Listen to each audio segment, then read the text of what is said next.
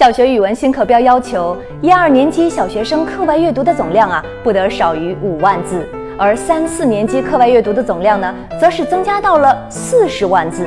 那么五六年级小学生课外阅读的总量呢，则是突飞猛进的增加到了一百万字。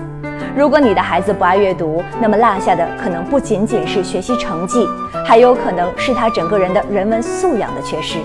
那么，到底该如何让孩子爱上阅读、手不释卷呢？